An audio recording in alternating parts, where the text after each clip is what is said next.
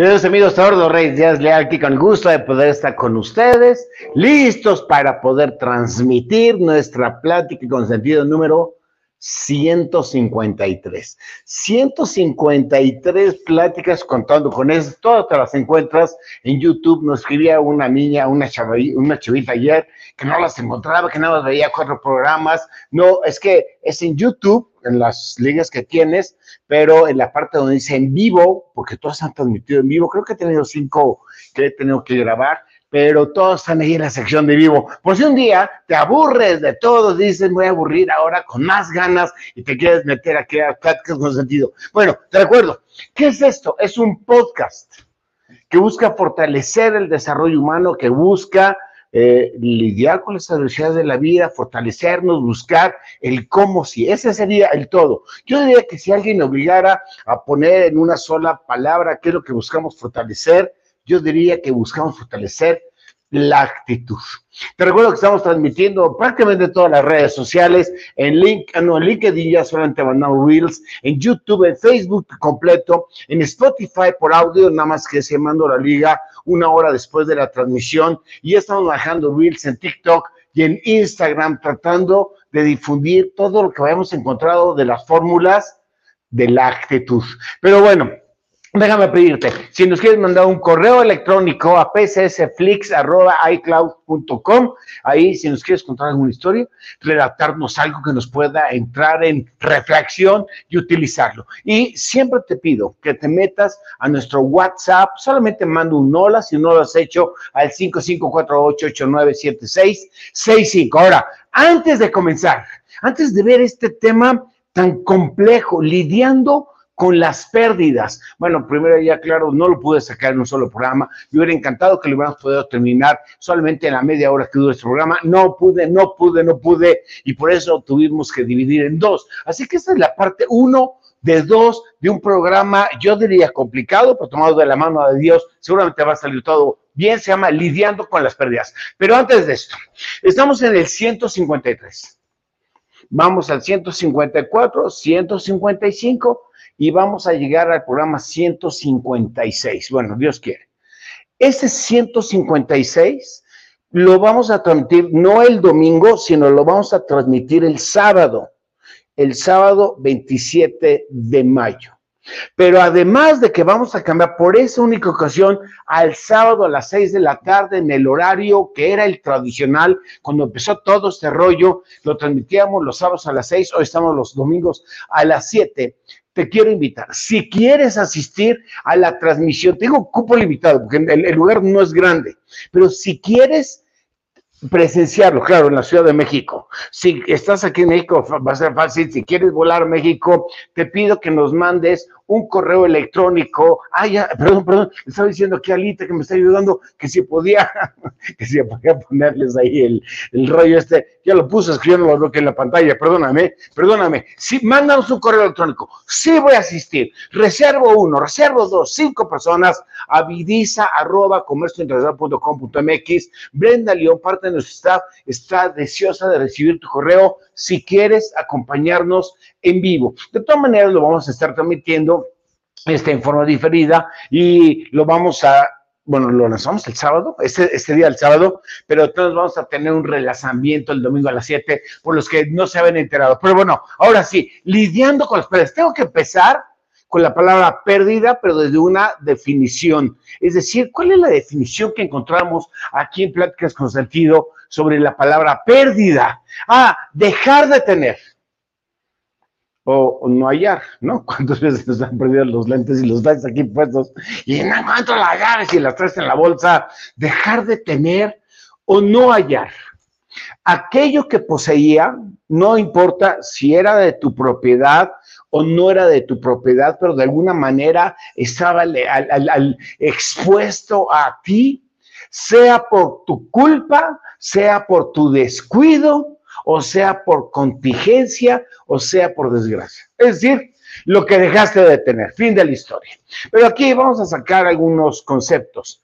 Tener, que formaba parte de nuestras vidas, de alguna persona, de alguna, de alguna forma, sean personas, sean cosas, sean experiencias.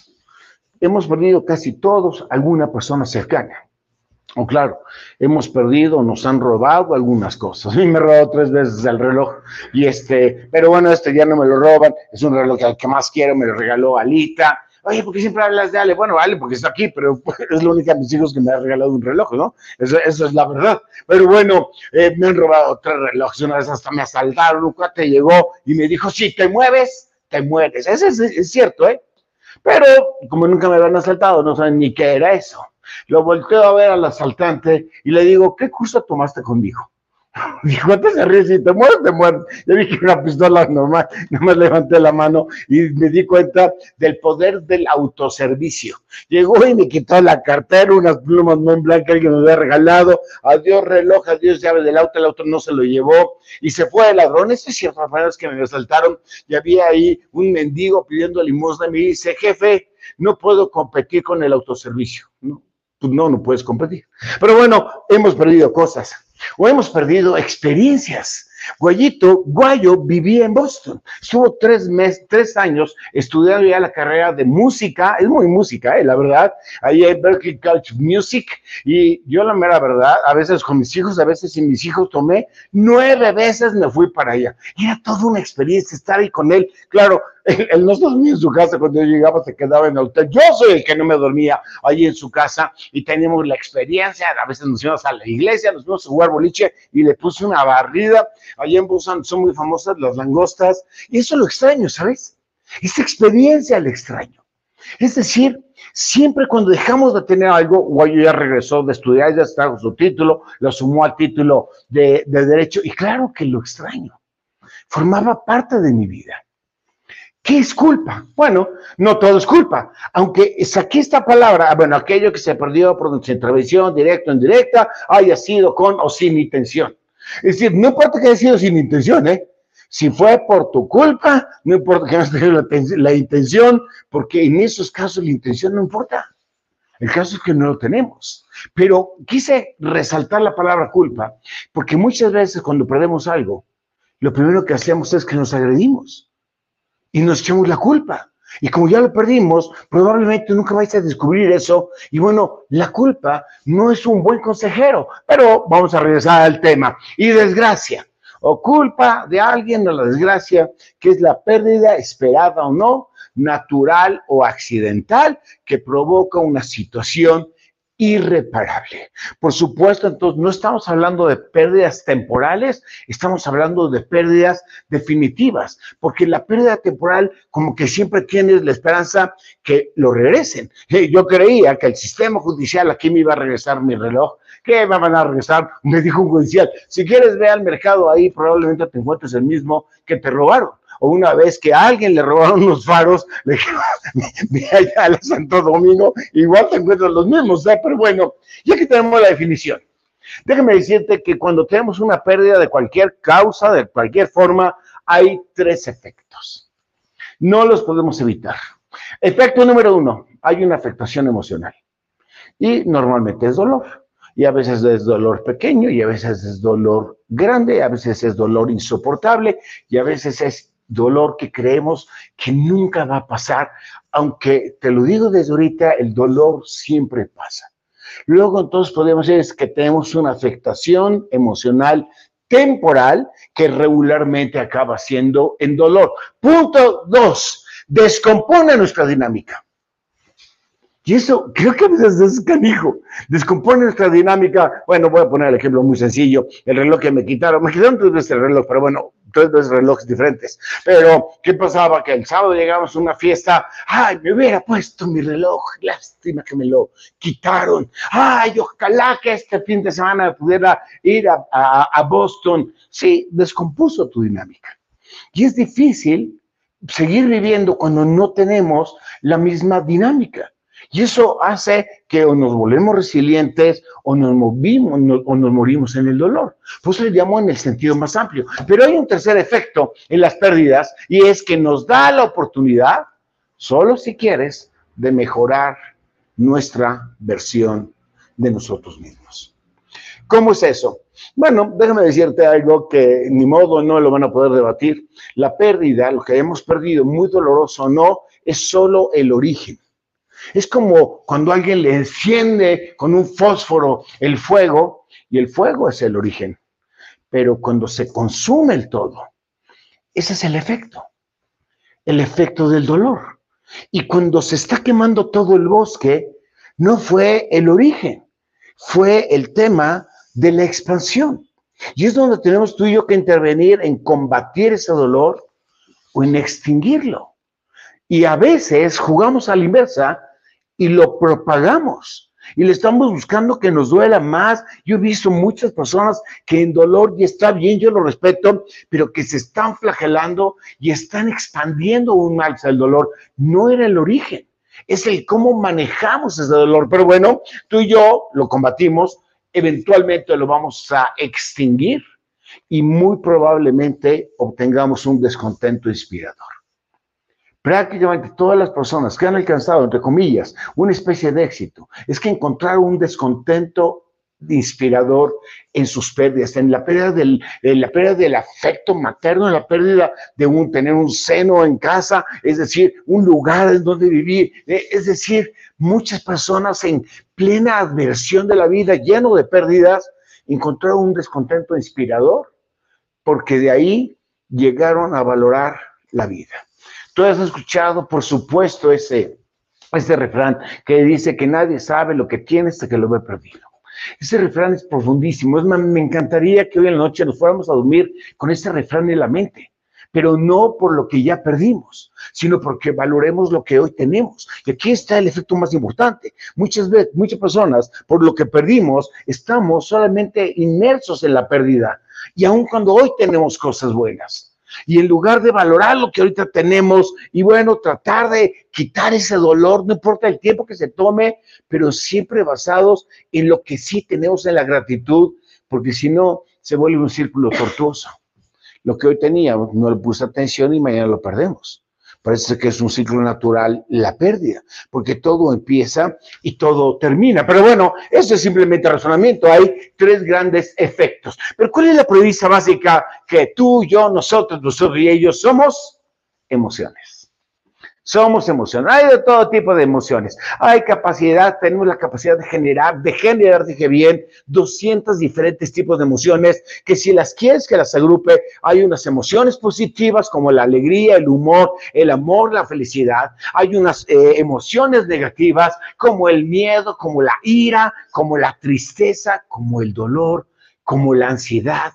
Hay unas este, emociones sociales es una clasificación que me encontré por ahí, como la vergüenza, como la timidez, como los celos, la culpabilidad, la envidia, y hay que son ambiguos, yo diría ambiguas, bueno, de todo tipo, la sorpresa o la compasión o la esperanza, pero son emociones, todas son emociones, somos emociones, somos emociones. Y entonces una persona me dijo, es que con el dolor que me causó o con el dolor que veo que alguien le causa, prefiero no sentir.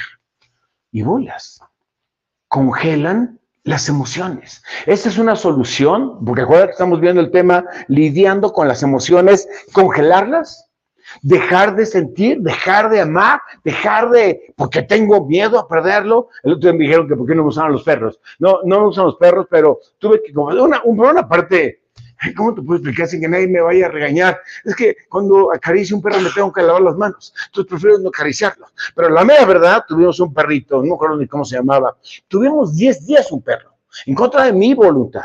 Pero bueno, yo me levantaba temprano, voy a, a desayunar, desayunaba en la cocina y el perrito jugaba con la objeta de mi calzado y 10 días después murió.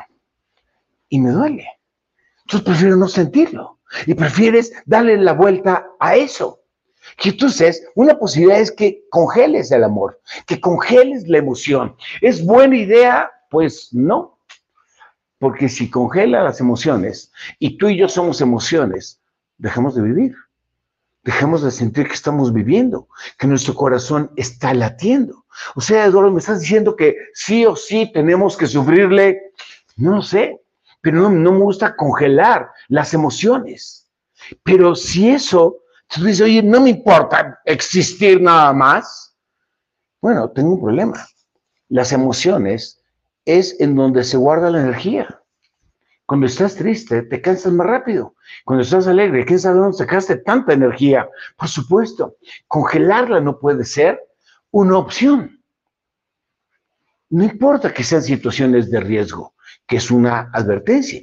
Las emociones negativas y sociales y ambiguas nos alertan de situaciones de riesgo y dejamos de tener ese análisis del riesgo probablemente porque dejamos que las cosas ya no nos importen. Y es donde se producen enfermedades físicas y mentales. ¿Vale la pena? Yo creo que no.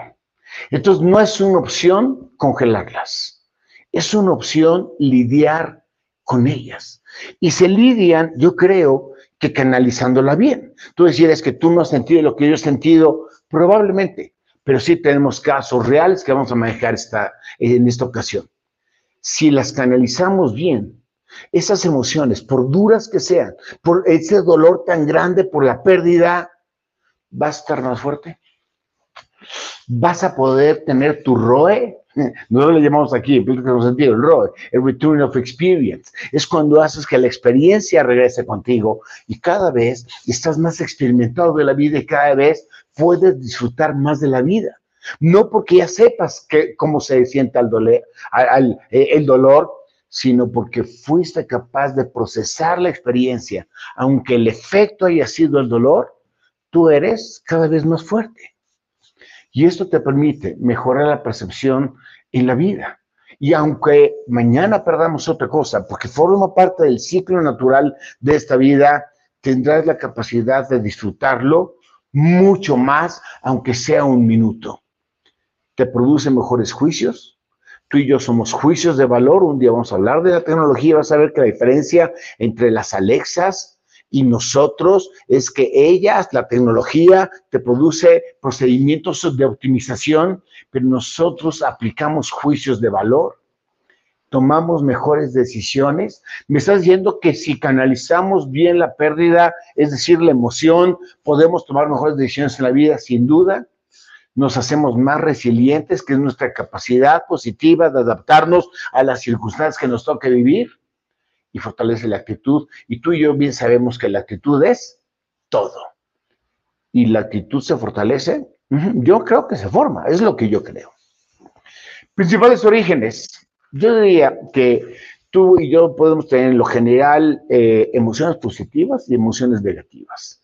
Es simplemente vamos a ver cómo guardamos un equilibrio, porque no es, no es recomendable que dejes de percibir las emociones negativas porque forman un equilibrio en el corazón. Un día, un día vamos a platicar de qué está lleno nuestro corazón. ¿Cuál es el componente orgánico, entre comillas, o inorgánico, qué sé yo, del corazón? Pero ahorita, ¿cómo equilibrio? Si vienen éxitos o novedades o progresos, tenemos emociones positivas.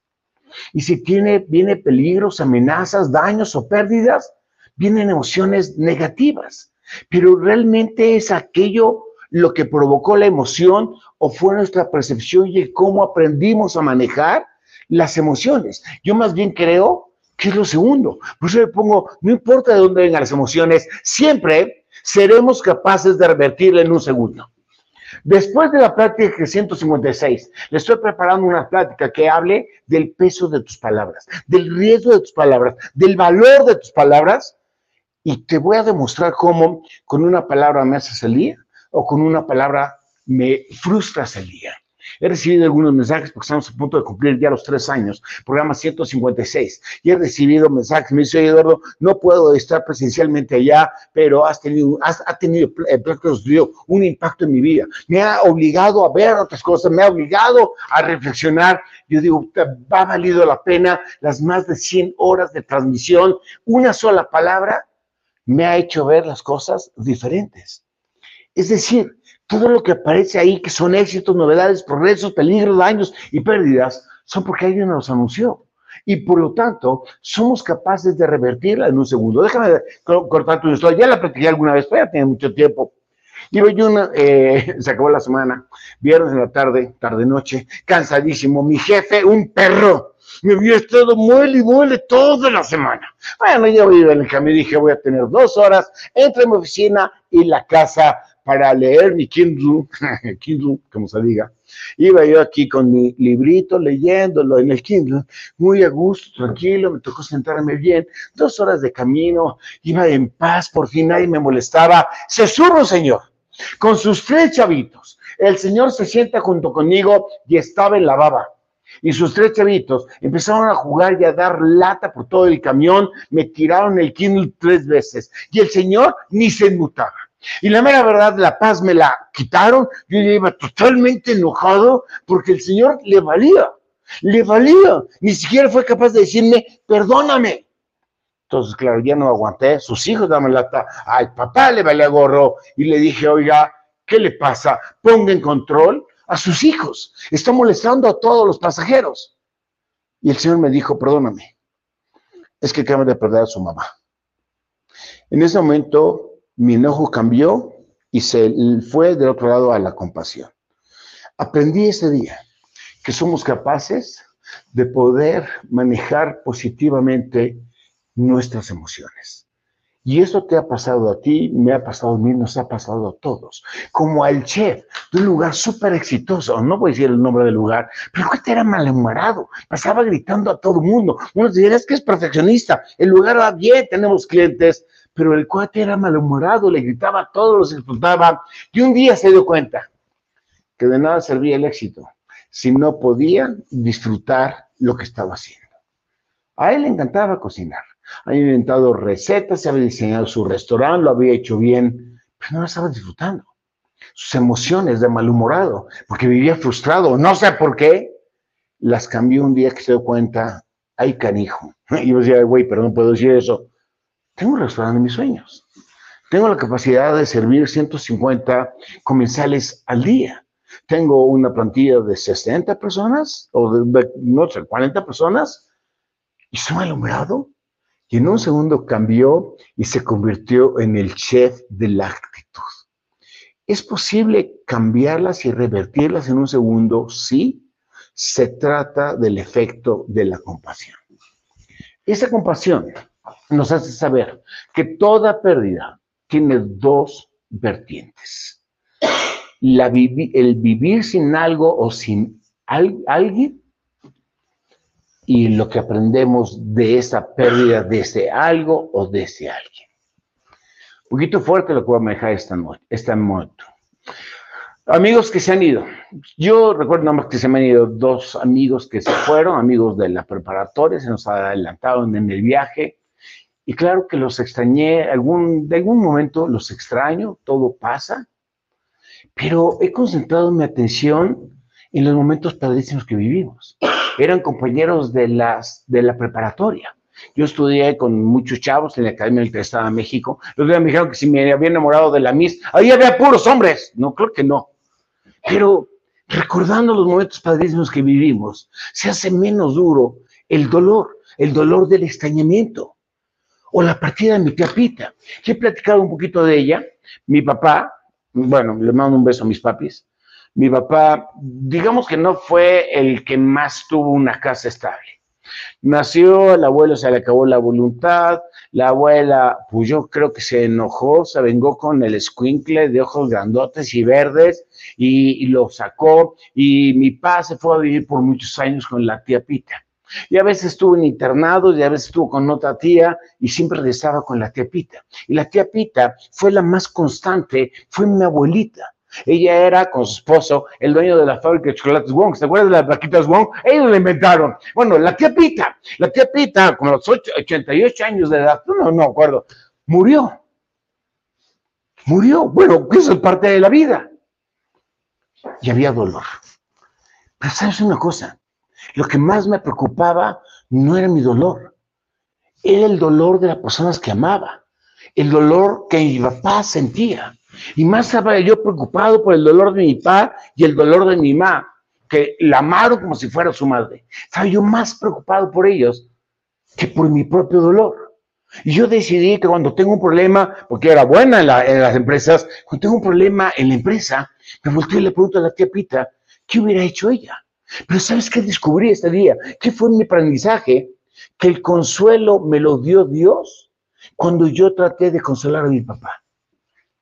No sentí ese dolor.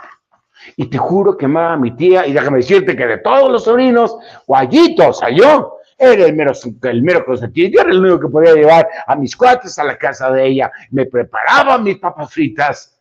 Pero el consuelo lo recibí yo cuando estaba yo consolando a mi padre. Y tuve un fraude en Guadalajara de varios millones de pesos, importante cantidad. Y creo que me dolía más la traición. Pero regresé ese viernes que descubrí el fraude, el mismo viernes, me senté en la cama, llegó Guayito, todavía vivía aquí con nosotros, y me dice, pa, ¿qué tienes? Veo demulada tu cara, tu cara, bueno, no sé esa palabra, es una palabra muy complicada esa. Ah, le dije, pues es que nos robaron y nos traicionaron. Es que eran dos efectos. Y él me dijo, pero pa, tú no sabías que teníamos ese dinero. Y no sabes cómo me cambió el chip. Y sí te puedo decir que la cantidad que perdimos fue bastante grande, pero no sabía que la teníamos, porque la fueron hormigueando, la fueron cajueleando, yo no lo supe. Y en ese momento, dos horas después de que me enteré, decidí que no me iba a enojar y que no me iba a querer vengar. Hice lo que tenía que hacer legalmente, judicialmente, pero que no lo iba a guardar en mi corazón. ¿Y qué me dices de la cantidad, miles de veces que fracasé en los negocios? Muchas veces. Era frustrante, ¿sabes? Había desconfianza de mí mismo, no estoy pudiendo. Mis papás me decían, deja ese negocio. Todo el mundo me decía, eres un tonto, llevas perdiendo, no dinero porque no me estaba perdiendo mi tiempo, pero había desconfianza, había desesperación, desesperación, había frustración. Pero ¿sabes qué aprendí? Las mil formas de no hacer las cosas. ¿Y qué me dices cuando se fue don Alejandro Ruiz Muñoz?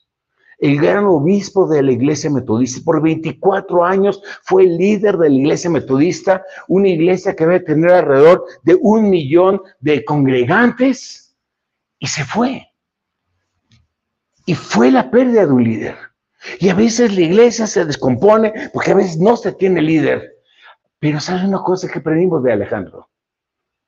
La capacidad de perdonar. En mi vida lo vi enojado siempre sonriente y serio, era, era serio, pero siempre estoico, con una actitud, mis respetos. Y yo prefiero guardarlo en mi corazón con esta capacidad de perdonar y decir cuando yo, no quiera perdonarte, me volteé a ver a don Alejandro y digo, don Alejandro, dígame cómo perdono esta bola de cabezas duras, actitud y perdón.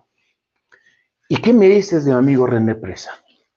René Presa, no, no, no, escribe el libro que está ahí en pantalla, un libro que se llama Lágrimas para planchar.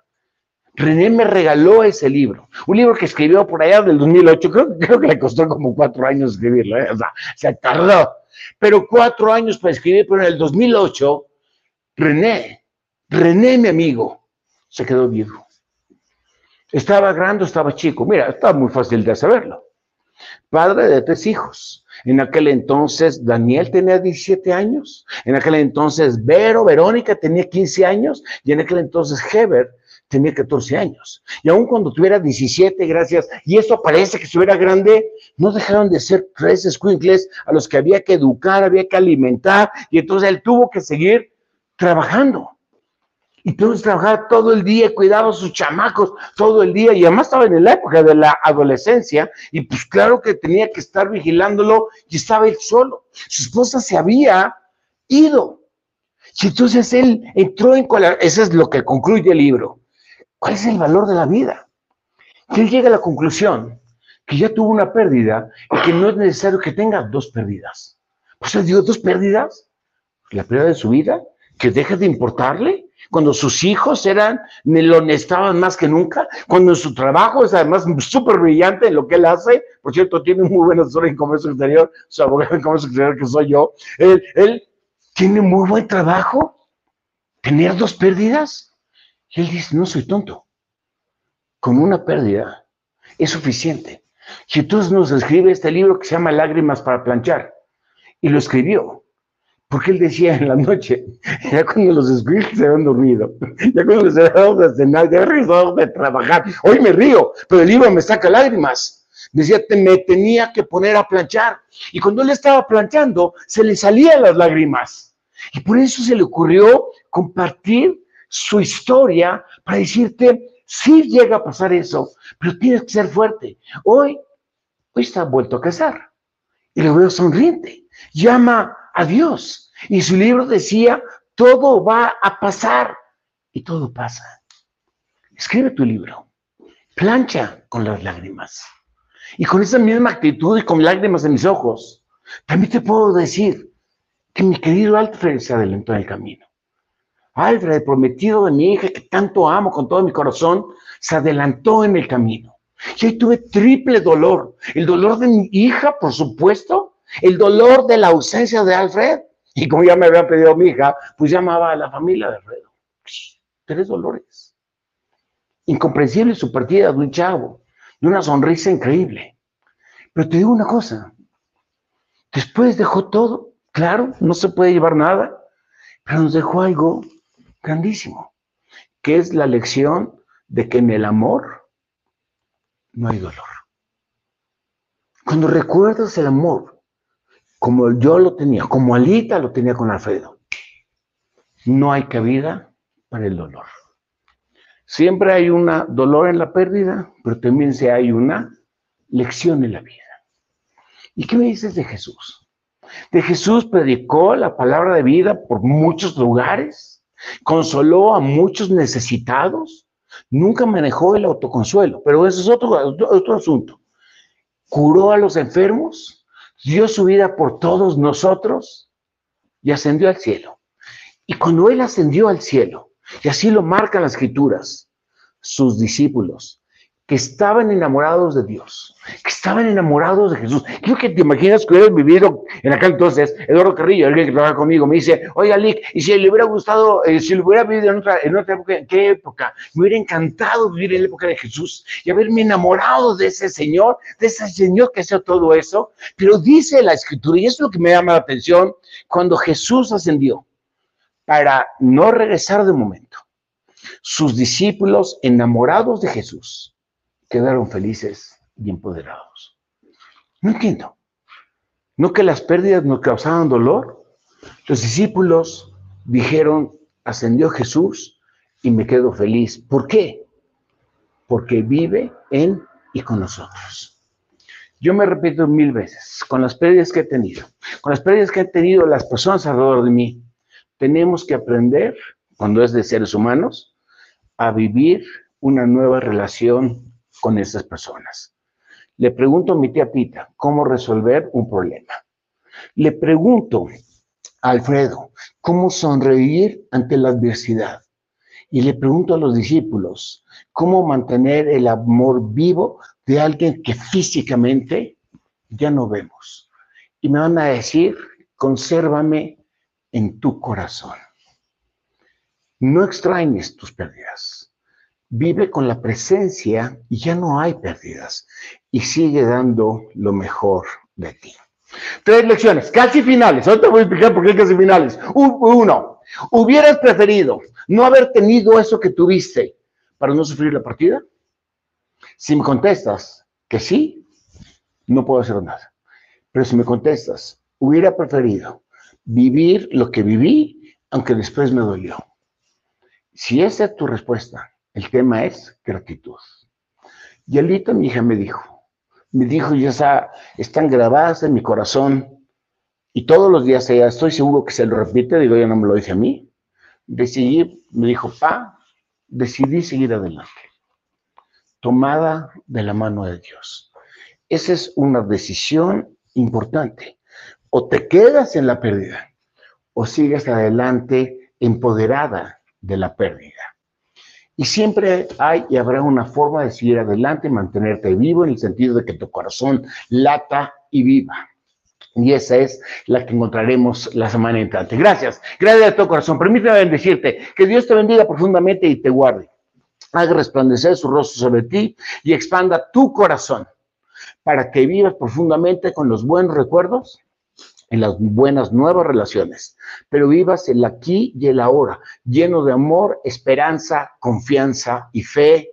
Amén, amén, amén. Soy Gordo Reyes Díaz Lala, es mi correo electrónico rdl7 arroba me.com y te, bueno, mándanos un WhatsApp 55488976665 y por favor, mándanos si quieres asistir en presencial. 27 de mayo, que es sábado, 5 de la tarde, transmitimos a las 6, pero hay unas cosas antes que tenemos que hacer, te quedas con nosotros, pero te tienes que reservar. El, el cupo es limitado. Aparece ahí en la pantalla, manda un correo diciendo, oye Brenda, quisiera yo estar presente, soy uno, dos, cinco, diez personas. Si hay lugar, te va a confirmar, si no hay lugar, te va a decir, ya no hay lugar, por necesito, reserva tu lugar. Ahora, tengo un llamado desde Tlalpan. Y la próxima plática.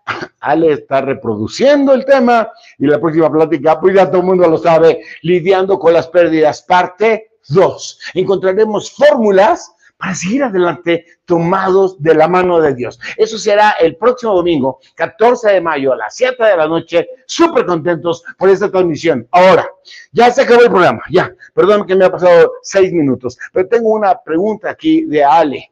¿Qué anécdota recuerdas de la tía Lucrecia? ¿Qué te platicó de la tía Lucrecia?